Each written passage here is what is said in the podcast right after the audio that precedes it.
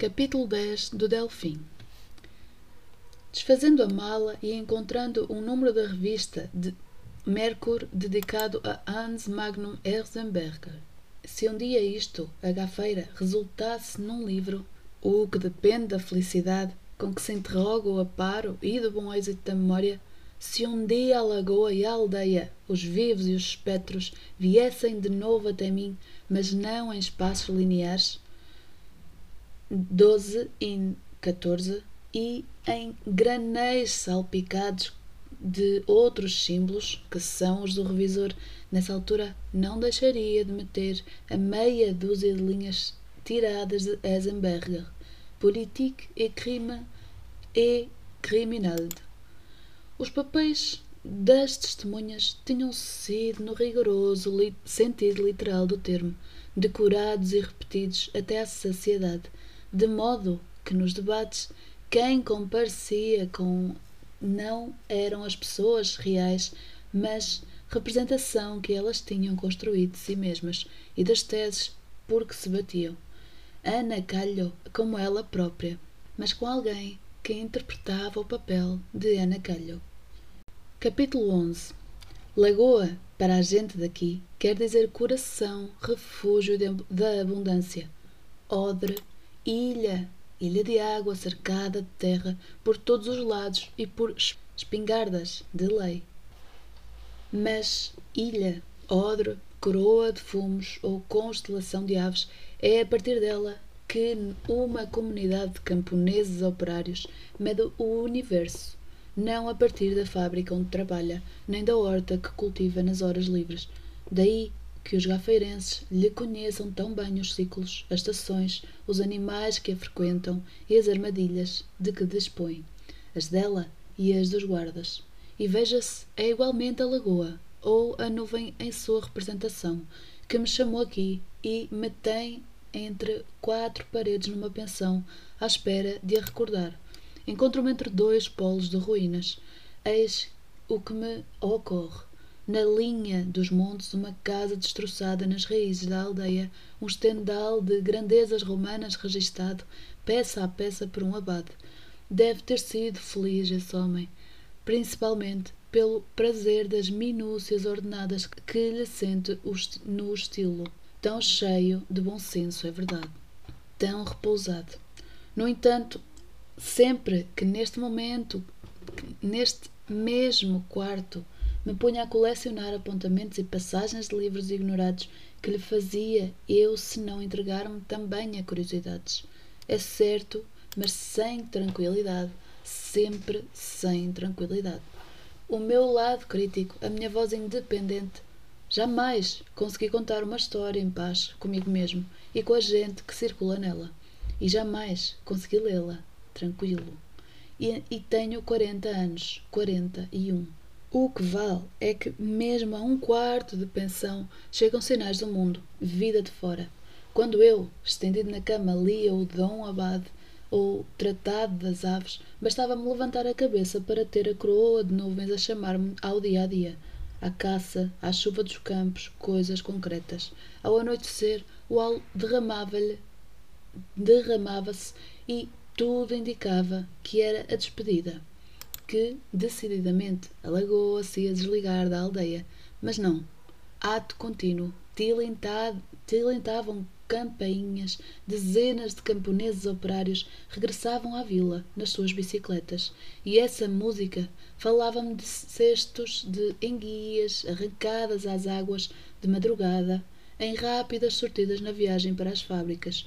Deste modo de vi a vida na gafeira, cumpria-se e continua a cumprir-se com, com os olhos da lagoa. Ao romper de, da manhã, vultos de ciclistas mergulhados na água até às partes, ao romper uma saudação de campainhas e enguias a fumegar. Dominado o dia, uma coroa de nuvens. Que horas são? Horas. Ainda cedo para os jornais da tarde. Posso tirar daí o sentido. Não há, por enquanto, à volta do café, o movimento que anuncia a chegada de notícias à povoação. Até lá, quem quiser novidades, contente-se com as do velho das lotarias. E o velho honra lhe seja feita não seguia pelo noticiário dos jornais tenho dele. O lado mau da lagoa chega-lhe e sobeja-lhe para explicar o mundo. Forasteiro, cuidado com provérbios. Se a lagoa é a abundância, e se, como se diz, ditado toda a abundância traz castigo, convém estar de pé atrás. Trata-se de uma das muitas regras populares inventadas na idade das resignações cristãs e postas a circular para que ninguém invejasse a abundância onde ela estava aferrolhada. Positivamente, o engenheiro anfitrião, no interesse da verdade e para meu governo pessoal, dispenso perfeitamente a camisa do homem feliz. Prefiro a minha.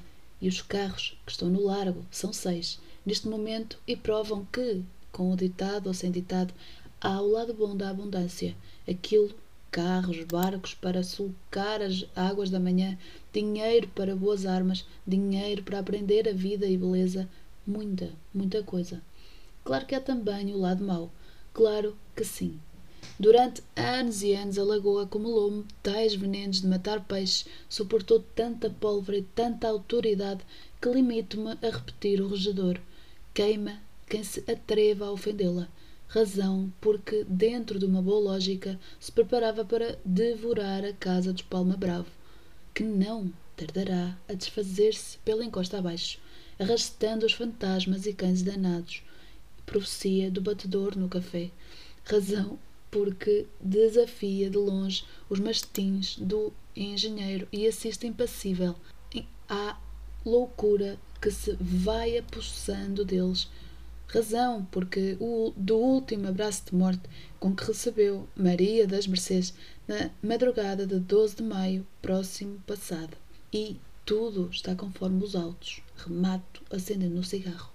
Mas, pergunta a minha curiosidade, quem leu os autos? O regedor. E adiantou muito para além da verdade dos factos? Duvida-se. Anda com os seus problemas, não tem tempo para remexer no assunto e está oficialmente encerrado. Os autos são explícitos. Foi como ele se descartou diante de mim para pôr termo à questão. Aceito, amigo regedor, os autos são explícitos, mas os maus tratos? Ou, pergunto eu na minha ignorância, será ainda fantasia o que por aí corre acerca dos vestígios das pancadas? Absolutamente. Alguém pôs isso a correr para incriminar o engenheiro. Vossa Excelência compreende. Viu o corpo. Não tinha o mais pequeno sinal de violência. Fala-se de roupa rasgada.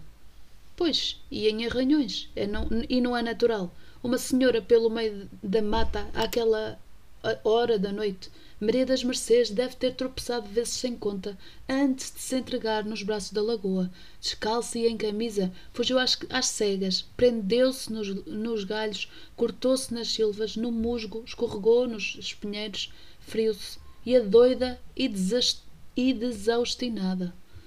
Fez mais de dois quilómetros de mato para conseguir chegar à urdiceira. O regedor arrumava a papelada que me tinha estado a mostrar faturas, ordens de avenatória, o que se sabe, dois quilómetros para mais e não para menos. A urdiceira, murmuro, não lembra ao diabo escolher um sítio daqueles. Costuma-se dizer que quem se mata leva o destino. Talvez o dela fosse o mar, sabe-se lá. O mar ou o pântano. Havia amigo do regedor? O mar. Inclino-me mais para o mar. Confere minha estalajadeira. A ideia, que é apenas um supor, previne-se desde logo a representação de 98, visto que os autos são omissos nesse ponto. A ideia vem confirmar o tal ódio de Maria das Mercês que, Maria das Mercês tinha à lagoa. Para lhe fugir não havia outra saída senão o mar. O mar e só o mar. Ia para as dunas, ouvia já os berros das ondas e chamaram-na do lado de lá. Quando se meteu mais para dentro para encurtar caminho ficou presa num pântano na urdiceira. A lagoa tinha afilado. Catrapuz! gritou o velho, das lotarias perante os ouvintes do café. Mau princípio este, e o de dar confiança a gargalhadas do destino e a invenções de um pregoeiro. Péssimo reforço, intriga, reforço intrigado com a minha inquietação, que vai do café em frente velhos assanhados são muito literários, não contesto, mas não servem senão para entreter os indiferentes, desumanizam o meu lado crítico. Maria das Mercês não gostava tanto da vida que fosse capaz de lhe pôr fim com as próprias mãos. Morte em beleza não havia para ela, só a de parto. Não foi o que, o que lhe ouvi dizer. Falta uma vírgula na paisagem e a tarde escorre sem estremecer. Nem um golpe de, de ar, nem um pássaro, um ruído ao menos, a, me, a descer pelos montes pela estrada. Isto, no fundo, é morte. Podia-se pôr uma cegonha na torre da igreja. Seria a vírgula. Um pescoço longo e curvo, espalmado no ar, sobre o, o largo. As cegonhas pensam muito. Nos filhos, parece. Andam de terra em terra a pensar neles. Diabo que foste tu lembrar, morta em beleza só de parto. Se o velho ouve, desabava em cima de ti, e mais incendiado do que nunca. Parto ela?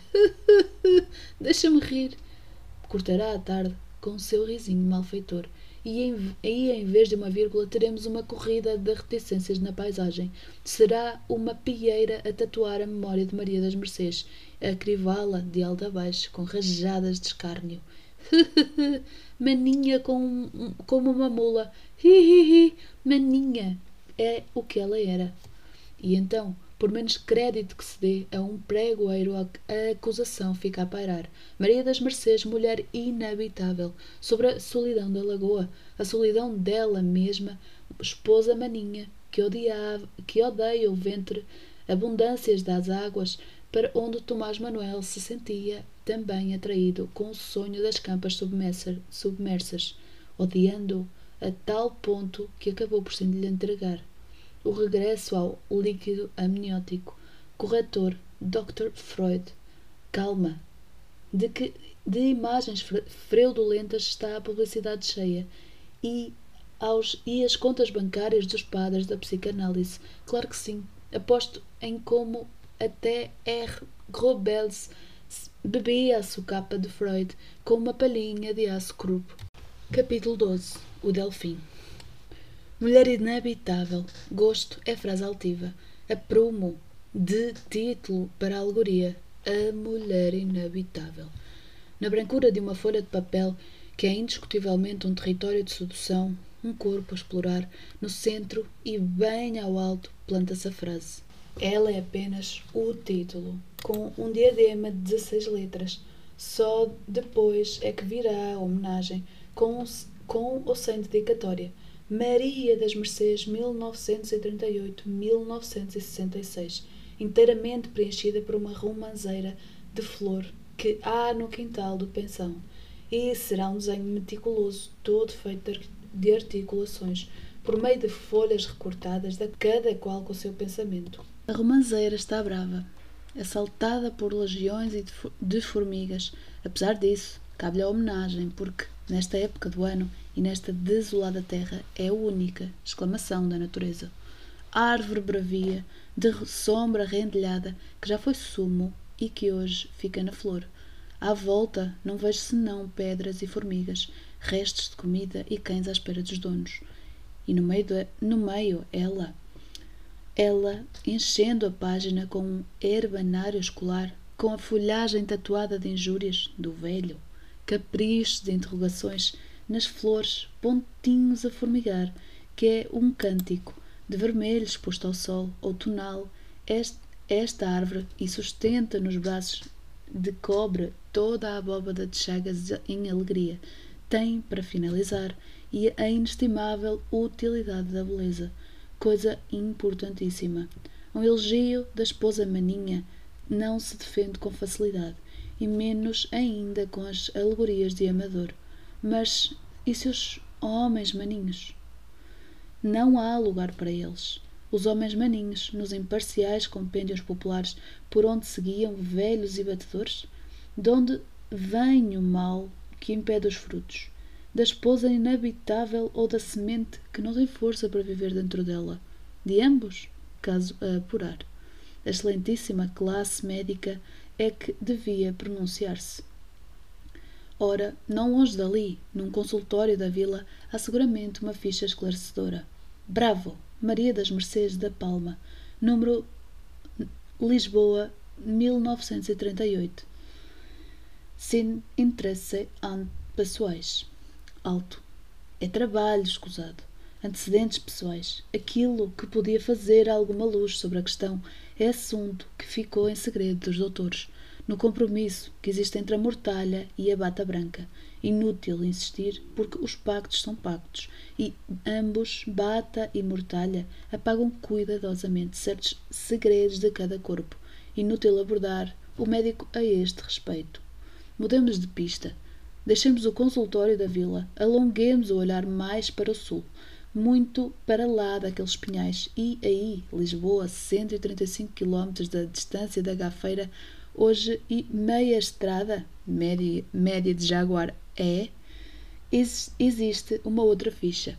Ficha não, um punhado de documentos arquivados na secretária de um extremo de um externato religioso. Se Deus for servido, hão de encontrar-se cadernetas escolares, bordados e fotografias de curso em que Maria das Mercês aparece ano após ano. Na, na primeir, nas primeiras, de laço no cabelo, nas últimas, de saltos altos. Este colégio, para condizer com as freiras universitárias que o dirigem e com os largos terraços de onde se vê o Tejo, terá de ser pontual. Completíssimo. Parece que sim, que o é. Este é representado no funeral da Maria das Mercês com a coroa de saudade e da pureza e mandou rezar missa na capela por alma da aluna desventurada. No momento presente, deseja apenas que não se levante mais escândalo à volta de uma antiga aluna e que, manche, que a mancha que caiu nos anais do, do colégio seque depressa. Silêncio, ordenou, ordenam as monjas. Batendo as palmas, usam todas aliança no dedo, grandes corações de metal pregados nos hábitos. Eis que a escrava do Senhor. Maria das Mercês andou por estes corredores, fez o seu primeiro tricô no relevado do, no relevado do parque, jogou a batalha naval em salas de aulas comandadas por crucifixos de prata. Havia no tempo dela e neste e no que vier haverá sempre uma irmã jovem que era a inocência e a madrugada, a irmã, a irmã Jardim Fechado, das Escrituras, Salomão IV, versículo 3. Havia a madre perfeita, distância da austeridade, e também a adolescente apaixonada que estremece para lá das vidraças sol e nuvens, e mais, muitas mais, umas que, tocam, que trocam mensagens de carteira para carteira, revoadas de segredos, outras que copiam versos de cançonetas e nem sequer faltava a indispensável colegial que desenha na sebenta um rosto de mulher, sempre o mesmo, e escreve um nome, Irmã Melancolia. Deste, desta não se espera novidade maior. A continuar assim, que não continua, acabará a noiva do Senhor, para desgosto de todos nós. Vem tudo em Santa Teresa, Las Moradas. Maria das Mercês não acredito que tenha tido as suas horas místicas. Devoção, estudo, comportamento, média normal. Passou pelo colégio com o à vontade com que parece em certa, em certa fotografia, guardada na Casa da Lagoa ao lado da madre maternalíssima, raqueta de ténis debaixo do braço, Pat Donald estampado na blusa, tem lacinhos no cabelo e, e faz uma careta para disfarçar o riso. Somente, e isso é que a desconcerta. Há qualquer coisa inesperada nela. Os seios? Não são os seios. As coxas, que são largas e acabadas. Adeus infância. Dou-lhe onze anos no máximo. Olhando-a naquela idade e conhecendo-a depois, Senhora da Lagoa, deduz-se que o corpo que viria a ser inabitado se encaminhava desde muito cedo para as formas seguras e instaladas nas das Madonas do lar. Deduz-se, igualmente, que o mesmo corpo, numa volta que não podemos de maneira alguma adivinhar, ganhar equilíbrio, elasticidade, bom gosto, tornara-se na silhueta exigente que se passeava na varanda do estúdio, em calças e lenço ao vento. De Tomás Manuel não haveria notícias por enquanto. Sete anos de esposa, a passear de cá para lá, deste lado, na gafeira, é dia.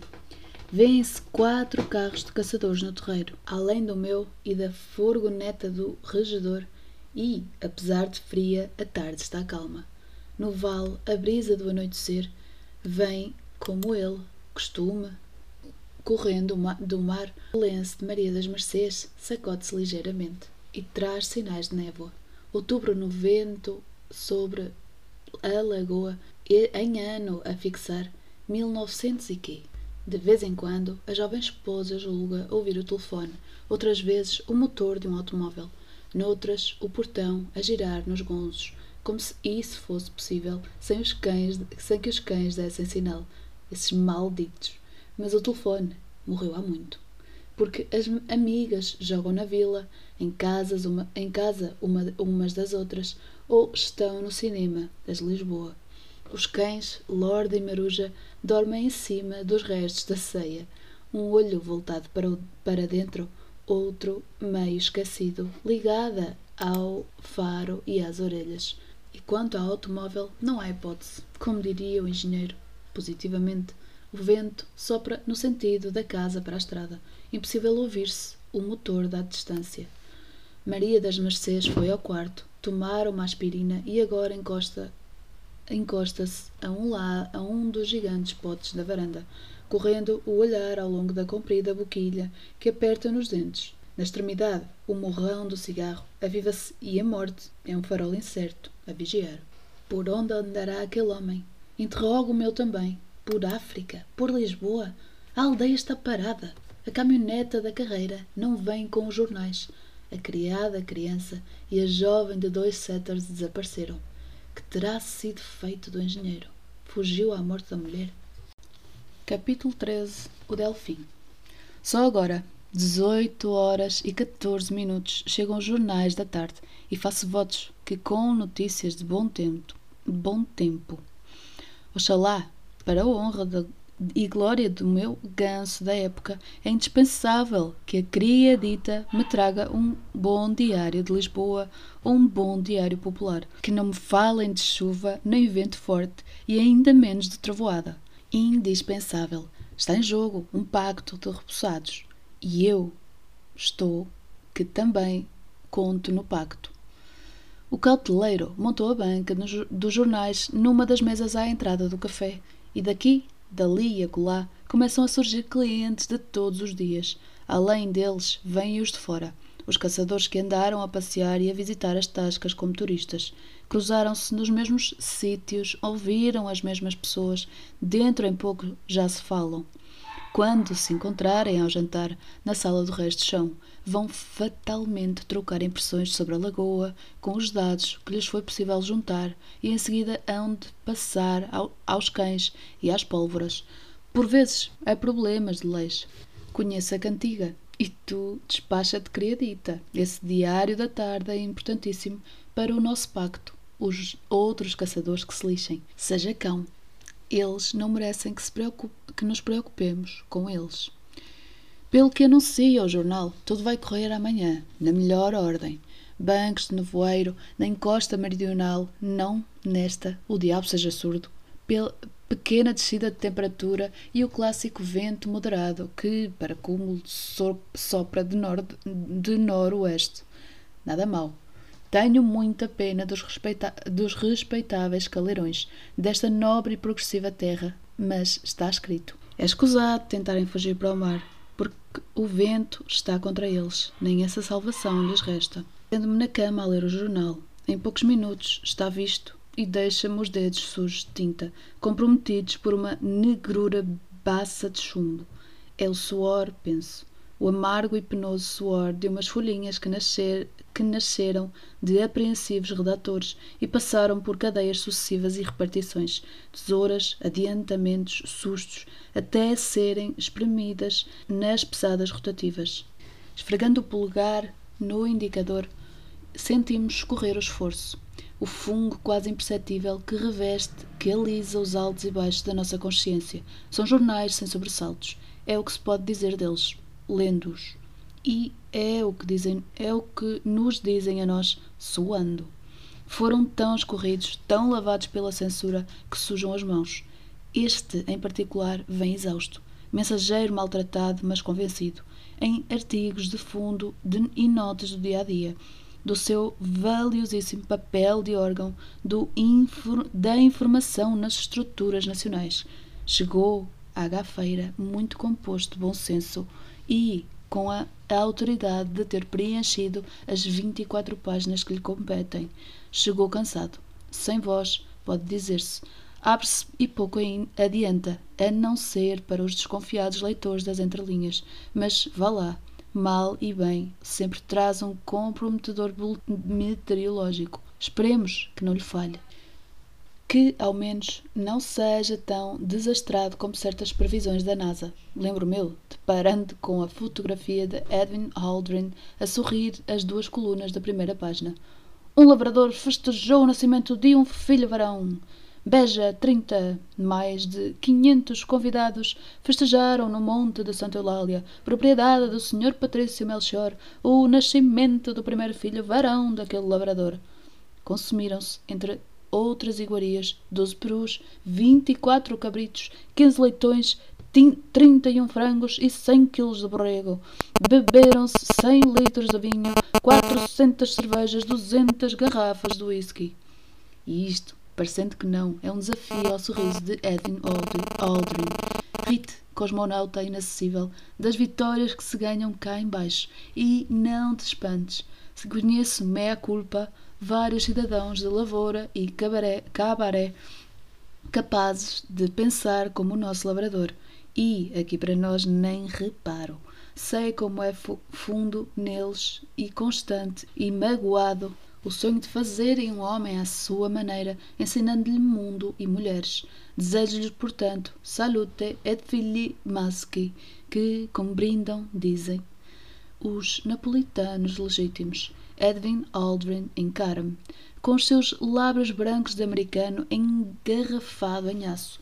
Está cheio de guerra e de publicidade, mas é um cosmonauta nunca esquecer e um homem confiante nos milagres que os outros homens vão descobrindo porque se põe à prova neles. E nessa qualidade merece tudo, quer se chame Edwin Gagarin ou tenha o nome de código de Major Alpha Zero. Só não merece arruaças dos políticos de Cabo, de Cabo Kennedy, digo eu, porque com pena dos meus lábios, dos seus lábios brancos, e o telegrama que vem no jornal é um insulto acabado. Devia ser proibido pela lei da inteligência pública. Daqui basta eu querer, posso ir dar a dezenas de raciocínios. Um homem que confia, um cosmonauta, leva fios invisíveis de humanidade em esfuziante pulpação. Com ele viaja o, o nosso velho universo, com lábios assim tão gelados e com escafandros tão tenebrosos.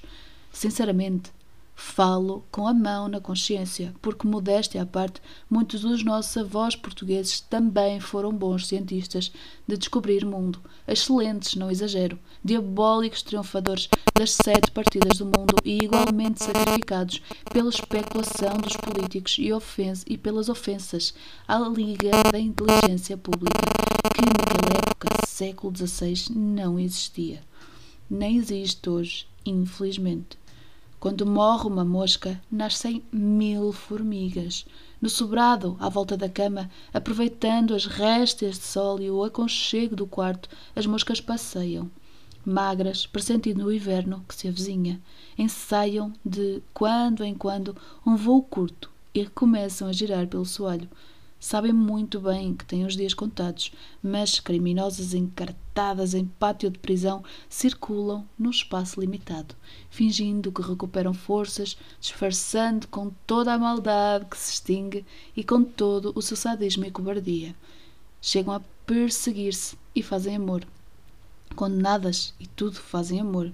Mas muitas ainda hão de resistir até amanhã para se banquetar estarem com o sangue fresco das aves da lagoa e depois cairão de patas para o ar, num canto girando nas asas, espojando-se como se brincassem e, no entanto, já assassinadas pelo inverno. E logo aparecerão brigadas de formigas para as arrastar, porque quando morre uma mosca é sabido que nascem cem formigas e um milhão de vermes. Outra vez, um sorriso branco, Enquanto as moscas passeiam, o caminhante do espaço permanece suspenso na primeira página do meu jornal. Se descrevessem as fabulosas aventuras dos portugueses que foram, antes dele, navegadores do impossível, talvez não acreditasse. Também pouco adiantaria. que acreditasse ou não, acenar com os padrões dos nossos descobridores como resposta às façanhas de um astronauta. É o argumento dos olvidados e já enjoa. Estamos fartos de o ouvir nos discursos de academia e nas crónicas oficiais. Aldrin nunca teria tempo para isso. Anda excessivamente atarefado com o futuro para poder dar atenção aos desprezados do século XX. E esse é o preço que nos custa o tempo. Positivamente, disse uma vez Tomás Manuel. Cada tempo tem um preço. Via as florestas trituradas pelas fábricas de celulose. Ele próprio trabalhava numa. E que remédio! Via a caça de, a desaparecer. Não tarda muito e só nos restam perdizes de aviário e coelhos enlatados, começava. Nas vilas do interior surgiam snack bars, manjedouras, começava ele. Chamava-lhes ele. Onde o sincero e o palpável linho ia sendo substituído por guardanapos de papel. Papel higiênico para limpar o olho da boca.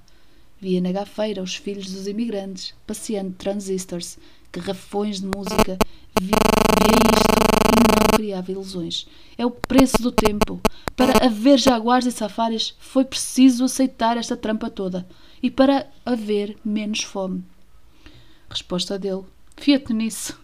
Com os bancos de esperma e a população a crescer desta maneira, sempre estou para saber como é que se acaba com a fome e logo a seguir, num desabafo que nunca mais me esquece, esperma em ampolas, ao que a malta chegou, mandarem-nos pares de cornos devidamente esterilizados e ainda por cima ficarmos muito agradecidos à ciência. Xissa, vão, mas é fazer um pouco, de, um pouco da raiz da avó deles no azedume que Tomás Manuel falou, dos bancos de esperma e da raiz da avó dos cientistas que passam por cima do orgulho dos machos, neste rancor que estalou assim do pé para a mão, não se esconderá o desespero, o desespero de quem se julga incapaz de habitar no ventre de uma mulher? Faça a pergunta, é mera suposição. De resto, como prová-la? Como prová-la? Por mim, pelo que eu sei do engenheiro e do estilo, não a vejo a ir bater à porta do médico, a sujeitar-se a um atestado de esterilidade. Tudo menos isso. Se há terreno do homem que não se discute, esse é um deles, a menos que passemos a andar todos catalogados pelas sentenças dos, dos espermoteogramas. Não, antes na dúvida, antes de verificar por conta própria, experimentando fora de casa, como fazem muitos cidadãos da lavoura e cabaré. Com quem, neste caso?